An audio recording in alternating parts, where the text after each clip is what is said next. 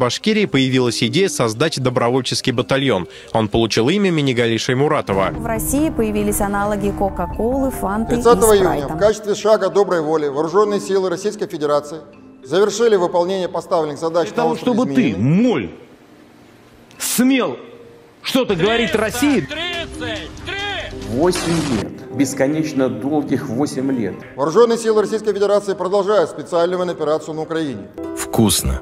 И точка. Вот это вот Россия и Украина, да, это вот я и моя Естественно, мы против войны, но мы не можем э, быть на стороне врага.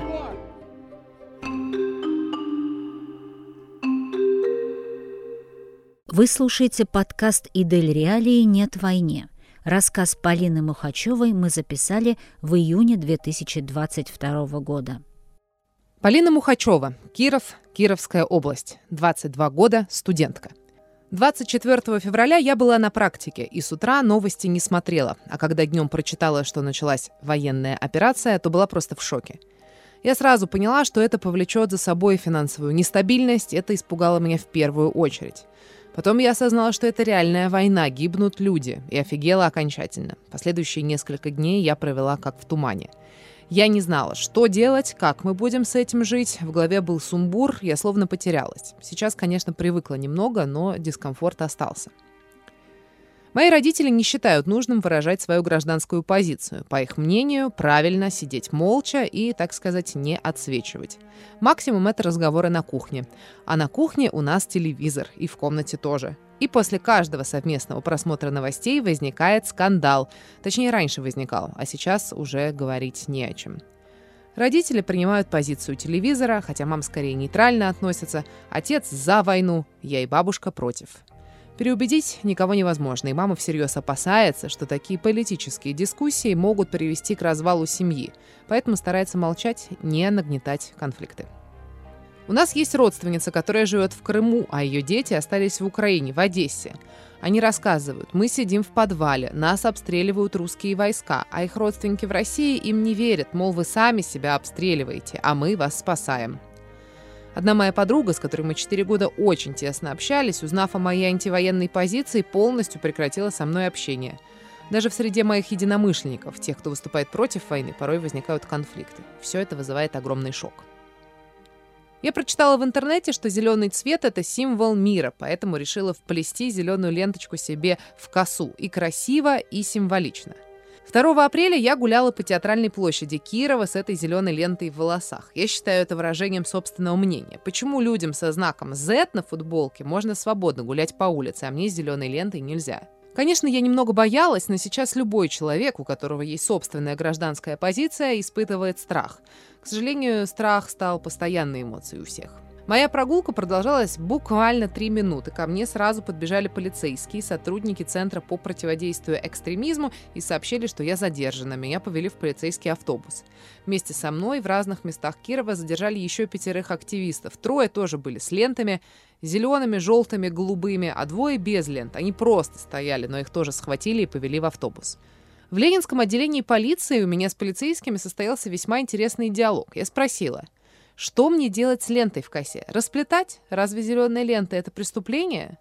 Ленту мы должны изъять, измерить ее, запротоколировать изъятие, все по форме, объяснили полицейские. Я поинтересовалась. А если бы у меня волосы были покрашены в зеленый цвет? В этом случае пришлось бы срезать пряди волос в качестве вещественного доказательства, совершенно серьезно заявили сотрудники полиции.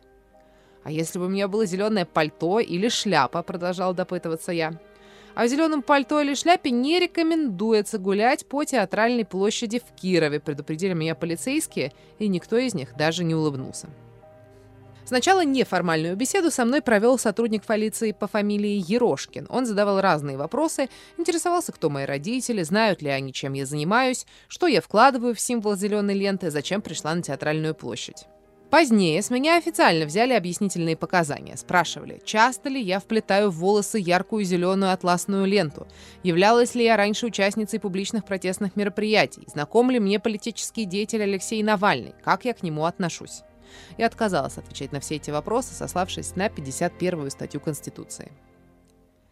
То есть все зеленые ленты в России теперь считаются антивоенными символами? А как насчет голубых или желтых? А зеленые шляпы, голубые пальто, желтые шарфики, их можно носить? Или все это тоже символы антивоенного протеста? А если у меня глаза зеленые, с зелеными глазами ходить можно? Или это тоже будет считаться дискредитацией российских войск? Есть разные причины, почему большинство людей в России молчат. Первая из них – климат, в котором мы живем. У нас долгие суровые зимы, и русский человек терпеливо ждет весны. Он не привык быстро решать и стремительно двигаться, он привык к терпению. Далее идут исторические причины. Крепостное право, которое отменили значительно позже, чем в других европейских странах. Абсолютная монархия продержалась до 20 века, а потом был длительный советский период, когда гражданин мог попасть в лагерь даже за анекдот, рассказанный на кухне. Но самая главная причина – это агрессивное воздействие современной российской пропаганды. На меня большое впечатление произвела книга американского психолога еврейского происхождения, узника Дахау Бухенвальда Бруна Беттельхейма «Просвещенное сердце».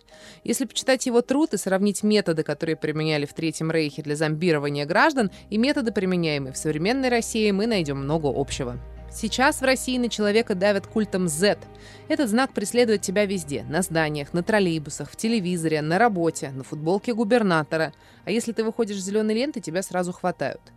Ты в одиночестве, ты против массы, против иллюзии большинства. Люди боятся. А вдруг меня уволят с работы? А вдруг будут проблемы у семьи? А вдруг, если мы все-таки выйдем, нас банально изобьют? А если мы это перетерпим, то нас посадят? И, конечно, страх штрафов. Если у человека не всегда хватает денег даже на еду, а нужно платить штраф 50 тысяч рублей за участие в антивоенном протесте, он сто раз подумает в следующий раз, выходить или нет. Когда люди постоянно всего боятся, у одних наступает равнодушие и апатия, а у других бесстрашие и отчаяние. Таких людей мало, но они есть. Революции совершает не пассивное большинство, а пассионарное меньшинство – люди, которые решают выйти на свой Майдан. Так было в Украине. Так будет и в России.